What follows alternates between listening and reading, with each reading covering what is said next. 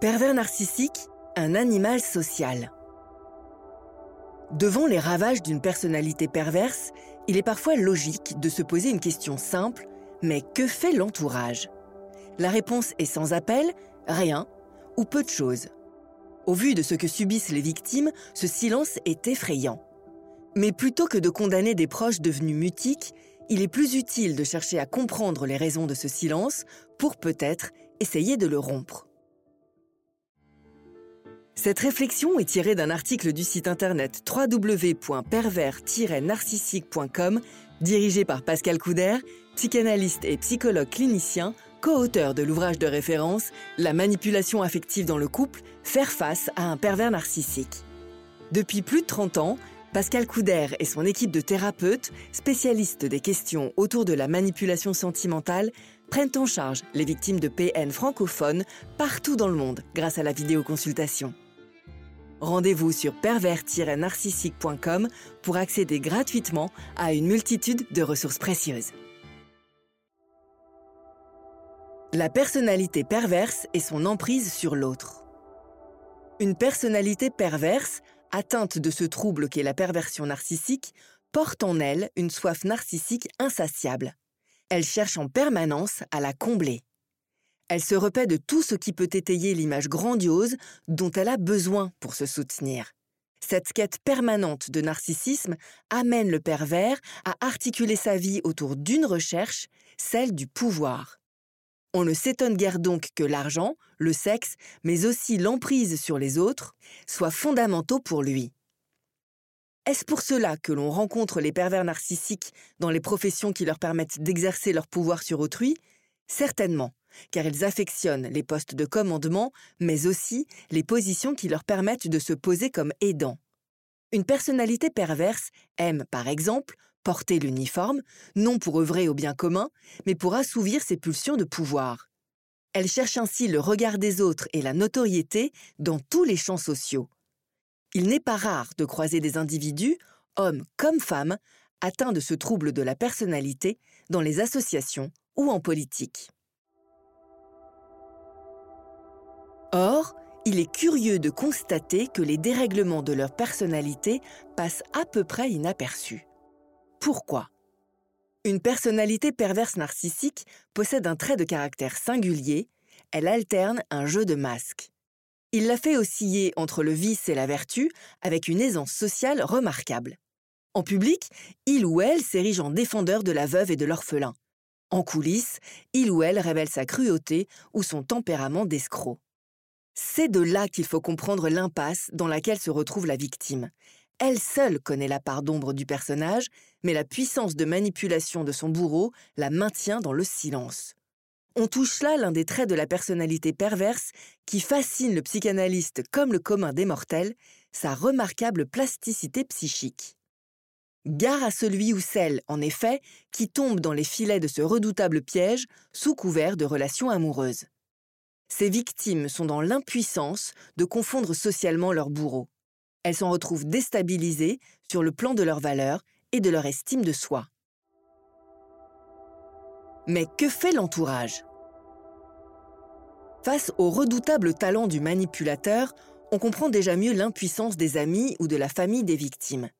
Le manipulateur pervers ou la manipulatrice leur réserve d'ailleurs deux traitements bien distincts. La séduction, ou la mise à l'écart.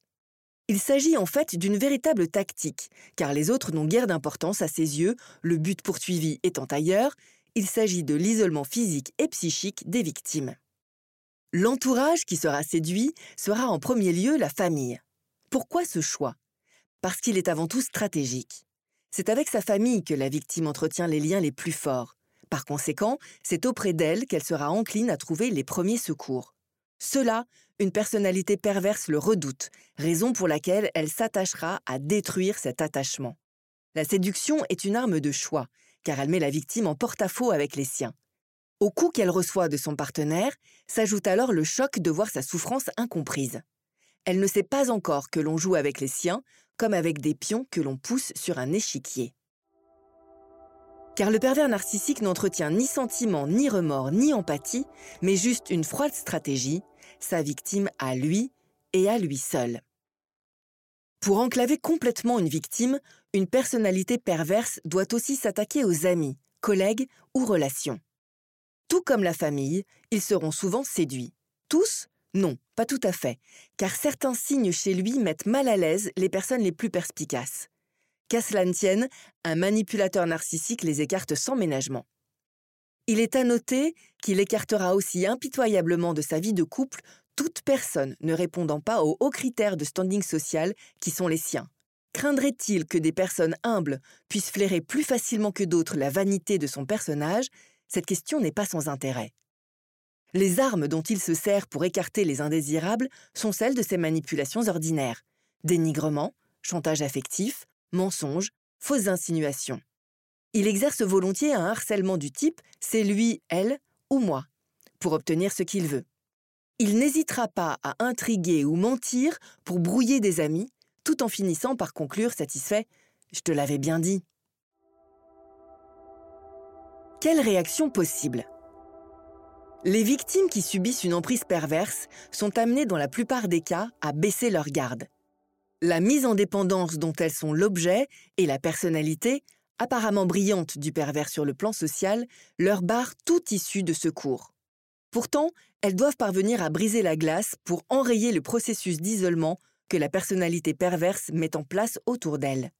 Reprendre contact avec l'entourage est un pas essentiel vers la sortie de l'enfer. Les victimes qui poussent la porte d'un thérapeute le comprennent rapidement et entreprennent assez vite ce geste essentiel.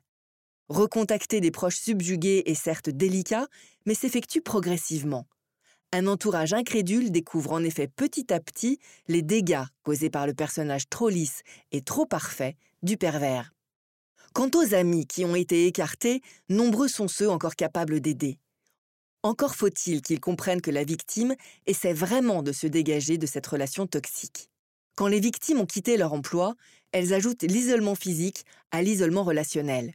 Ce vide est éminemment dangereux car coupées de leurs repères, elles subissent un processus de dépersonnalisation. C'est là qu'elles tirent souvent la sonnette d'alarme, notamment en entamant une thérapie.